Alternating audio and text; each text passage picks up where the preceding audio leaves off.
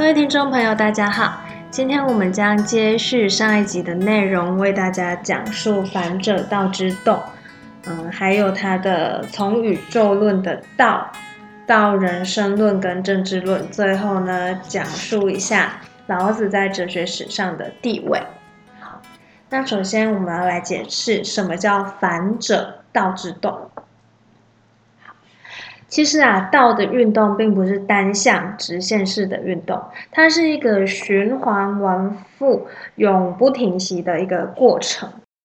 其实老子认为啊，道不仅是创生万物的本源，就是上一集我们提到讨论到的嘛，它还是事物运动跟变化的一个动力。那道所蕴含的这种动能力量啊，老子就曾经做一个比喻。好。那我们现在来讲一下什么是反者道之动，也就是说道的运动方式。嗯，那反者道之动嘛，那我们就知道道的运动方式是反。那反有两种意涵啊，首先第一个意涵是相反，第二个意涵是反复的意思。那相反的话，我们要怎么解呢？就是道之动是从自己的反面转化的。好，呃，假设你前进，那道就会作用力就是后退。那如果是反复的话，代表道之动是一个周而复始的过程。那这两种意涵呢，都可以在老子的思想里面找到。那道生万物的过程，由无限落实到有限，从没有形质转换到有形质，这就是朝相反方面的运动。无形到有形嘛，是相反的；无限到有限也是相反的。那道生万物，呃，就刚刚我讲那个无形到有形，无限到有限，其实就是相反的运动，反方向运动。那第二个反复的一个实例就是道生万物，但是万物最后又复归于道。那这样的一个运动过程就是一个循环反复的运动。接下来为大家念两段英文啊，第一段是“吾不知其名，自之曰道。强名之曰大，大曰是，是曰远，远曰反。”第二段引文是“夫物云云。”各复归其根，归根曰尽，是谓复命，复命曰长。好，现在现在讲一下什么？刚刚第一段英文里面有一些要注意的字义啊。首先，大约是，是曰远，远曰反。那个是，逝去的逝啊，代表的是不断逝去的意思。那远曰反的那个反啊，就代表反复的意思。好的，待会我们会为大家详细的、深入的探讨这一段引文。那刚刚第二段引文，我不是念了“服务云云”吗？那个“云云”啊，就是万物的意思。好，归根曰尽的“归”，请大家把它解为返，返回的“返”。好，那这一段引文想要表达什么意思呢？好，这一段引文其实是想说，万物从道分离，周流不息的运动。那运动呢，会使道越离越远，好，会离道越越来越远。那远到一个极处呢，物极必反，就像是钟摆运动一样，回到道的本根。那万物回归是一种复命的过程，也是万物最终的归宿。现在请大家想象一下，呃，钟摆运动，好。一开始的道在最右边，然后它运动的时候呢，会离最右边越来越远，到最左边。到远最远处的最左边以后，它又会回来到最右边。好，刚刚这一段话其实想要表达就是这个意思，也就是说，万物由道化身而出后，会不断的运动。这个不断的运动就叫做逝，就是第一段引文里面的逝，逝去的逝。那运动呢，会离道越来越远，叫做事曰远嘛。远到极处，物极必反啊！万物又跟钟摆运动一样，回到了道的本根。回到道的本根这个过程，我们叫做反。道大约是，是曰远，远曰反。好，刚刚这一段话，我就。用那个万物由道化身不断运动来为大家解释，这就是反者道之动。那我们在这个反者道之动要注意什么？要注意反的两个意涵。第一个意涵就是相反，第二个意涵就是反复。好，那我们要再讨论的是相反相成。那相反相成，我们这里可以抓一个重点，这个重点叫做对立面的转化。好，我为大家解释一下。老子观观变思常嘛，在变动中找出原理跟法则。由反者道之动，可知事物一直处在变动之中。作为本源的道体呢，尚且运动不止，何况是由道所化身出来的事物？例如，天下皆知美之为美，斯恶已；天皆知善之为善，斯不善已。故有无相生，难易相成，长短相形，高下相倾，音声相和，前后相随，恒也。这说明了一切事物都有其对立面。那它在变动的前提，就是事物之间有区别、有对立。为什么会有美的产生？就是因为有丑。那为什么会有善的产生？就是因为有恶。那道自己本身就包含自我分化的一个潜能，天地跟万物就更不用说了。因此，在这个经验的世界里面，任何事物都是一个矛盾的同一体。没有美就不会有恶，没有善就不会有不善。有跟无，难与易，长与短，高与低，也是一样的意思。那老子又曾经提到。祸兮福之所以，福兮祸之所伏。啊，这段话是代表福祸相依的意思。他还提到正负为奇，善负为妖，这也说明了事物的对立面经常相互转化。好，嗯。所以不可以过度强调正，整体不断的变化也会使价值观改变。整体不断变化是什么意思？呃，我想我们可以把它诠释为整个环境跟社会的变动，呃，会使价值观改变。事物的好跟坏是可以并存、可以互相转化的。呃，也就是说，祸患是不幸，但其中未必没有导致幸福的因素。那正面的东西，如果从另外一个角度看，也有可能是反面的。OK，那接下来我们要讨论一下，还有一段引文哈：合抱之木，生于毫末；九层之台，起于垒土；千里之行，始于脚下。啊，这边说明的是事物的对立面转换有一个渐进的过程。合抱之木是由小小的东西逐渐成长起来，九层的高台是一点一滴的泥土堆积起来的。这些很容易的事情啊，如果不多加注意，就会变成很难完成的事。也就是说，我们要把握要领，我们才可以呃尽快的完成一件事物，才可以使它成功。好。那这这边就是老诶相反相成，也就是强调对立面的转化。那相反相成呢，请大家呃注意一下，老子认为一切事物没有恒定，呃事情是不断的在变动、运动不止的。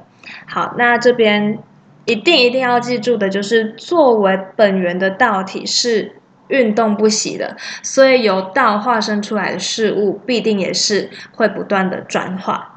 这样会比较好记忆。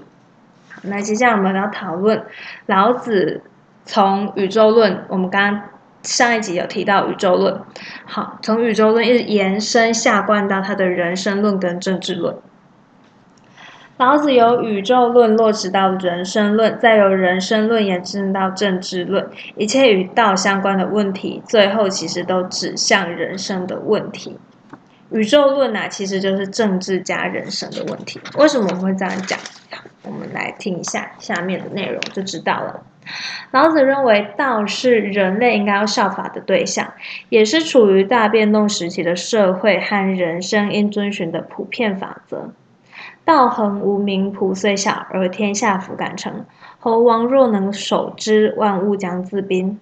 如果君主能依道而行，万物将自生自化。天下不但可唾手而治，个人生命也得以长保。那道可用于个人跟社会，原则有三，好，分别是无自然无为、柔弱不争跟秩序守静。好，那接下来我们就要讨论一下老子的功夫论，因为我们刚刚说它是由宇宙论下贯到人生论跟政治论。那接下来我们就来看一下，呃，这个，嗯，功夫论跟修身治国的原则。首先，第一个我们刚刚有提到嘛，自然无为。无自然子自然而然依其本性发展。那无为是什么意思？无为就是不妄为，不包含任何人为的成分。道常无为而无不为，道不会干涉天地万物，而是让他们依其本性发展。从政治上而言，无为而治正是很好的体现。第二个是柔弱不争。那柔弱不争，我们要记弱者道之用。柔弱是道创生的特点，作用虽然非常的微弱，但是却持续不断。那同时，柔弱也代表生机，弱之胜强，胜强是宇宙间普遍的规律。在生活中，人们应该要谦下，善用人者为之下啊，谦下可以使目标容易达成，甚至让人信服。那守慈。这边就是知其雄，守其雌，为天下溪。守持是什么意思啊？就是代表即使有足以称雄的实力，但是啊，我们仍然安守柔弱。第三个是不争，圣人之道，为而不争啊。不争代表万物它有自己的运行规律，不必用人为的手段来改变它。最后一个就是秩虚守静嘛。啊，这个代表安静跟虚静到极点，心才会是灵敏的。那虚跟静就是道的特征。老子曾经用鼓啊、驼破、冲这些字眼来形容道体，这些目的啊，都是为了强调道这种空虚不实的特点。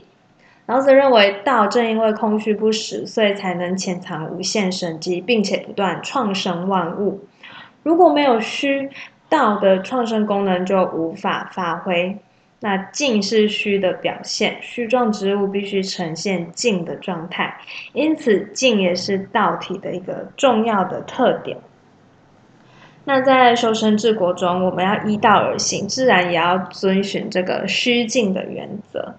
以下有一段引文啊：治虚即守静笃，万物并作，无以观复。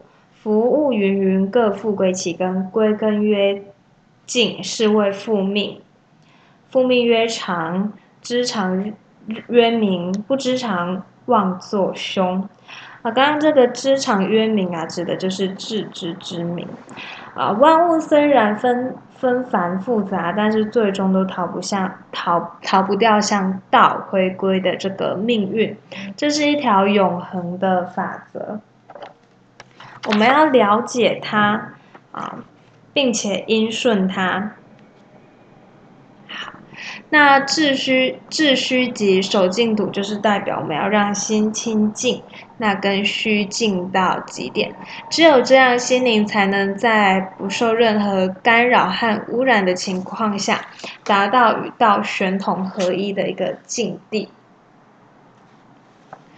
那因此，秩序跟守静就是成了个人最接近跟通达道的一个必要前提。那虚静啊，也在政治上有非常重要的作用。老子曾经提到啊，清静为天下正，不欲以静，天下将自定。我好静而民自定。这些言语。那由于虚静啊，一定要表现无为无欲。那么以虚静治国，就不需要用各种繁琐的法定制度约束干扰百姓的生活。他认为百姓自然会依他质朴的本性自由自在的生存，那社会也会因此而走向安定。也就是说，呃，这个虚静治国，就是不要用繁文缛节去规范百姓。好，但这些这是非常理想化的啦，这是 这是非常理想化的，事实上非常的难。好，好，那接下来我们要讨论的是小国寡民。呃，这这个要先回到老子那个年代会面临到的社会问题是什么？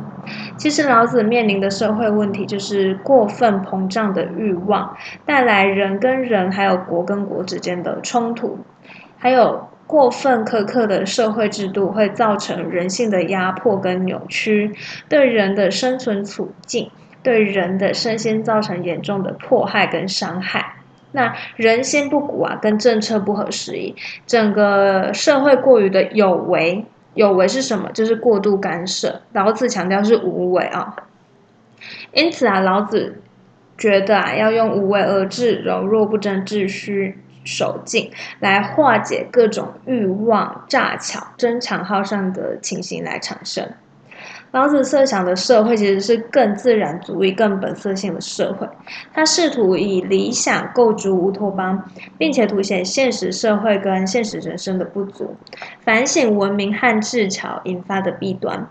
每个人的心呐，只有回到最自然、最纯净的状态，才可以达到效果广明的状态。嗯，这也是非常难的啦，就是已经稍微有点不合时宜了。呃，可能也是因为他当初面临的一个年代的关系，一个时代环境背景啊，所以造成他会有这样的想法产生。好，那我来看一下有什么部分。OK，接下来就是最后了，最后就是老子的哲学地位。老子对道体的沉思啊，直接刺激了人们对万物本根的理性思考。他所创立的这个宇宙论是中哲上中哲史上第一个排除神话因素的系统宇宙论。在老子的影响下，战国时期许多哲学家，好，例如稷下道家、庄子、荀子这些学者啊，对天道观的探索，也是采取一种自然主义的立场。老子思想中包含丰富的辩证观念，他对事物对立面之间的相互依存、相互转换关系有深刻的领悟。一方面来源于他作为史官历记成败存亡、祸福古今之道的实际经验；另一方面也可能是受到《易经》的辩证思想的影响。从《易传》《韩非子》等著作中，均能找到深受老子辩证思想影响的痕迹。那老子也是一位史官，他对朝代兴亡、社会变迁有深入细微的观察，这使得他的人生哲学和政政治哲学饱含睿智。他对自然无为的追求、对弱者的同情、对战争的谴责，还有对小国寡民的赞赏，无不体现他的人道情怀以及对污浊的现实政治的厌恶。他对暴政的批评深深影响了庄子的哲学。他的无为而治主张被黄老道家所继承，道法自然的主张也成了各家道家各派共同追求的理想。个人修养方面，老子曾经提出“为学者日益，为道者日损”的说法。为学追求的是知识，为道追求的是境界。老子认为，知识是越累积越多，但是境界却要尽量舍弃各种知识和欲望的牵累。知识需要与外物接触，但境界却要靠内心的关照和反省才可以成就。老子以后许多哲学家都有轻外物而重内心、轻知识而重境界的倾向，以至于追求精神境界的提升成了中国哲学的一个显著特点。好的，其实老子还有很多部分是可以谈的，那以后不排除再为大家补充更多东西。因为我个人真的非常喜欢道家，道家真的很棒。虽然说，呃，老子这边是有点过分的，呃，乌托邦过分的理性主义，过分的将，呃，他自己个人的理想诉诸于他的学说了。但是这也是非常浪漫的一件事情嘛。好啦，以上就是今天的内容。大家能喜欢今天的内容，也谢谢收听到最后的观众。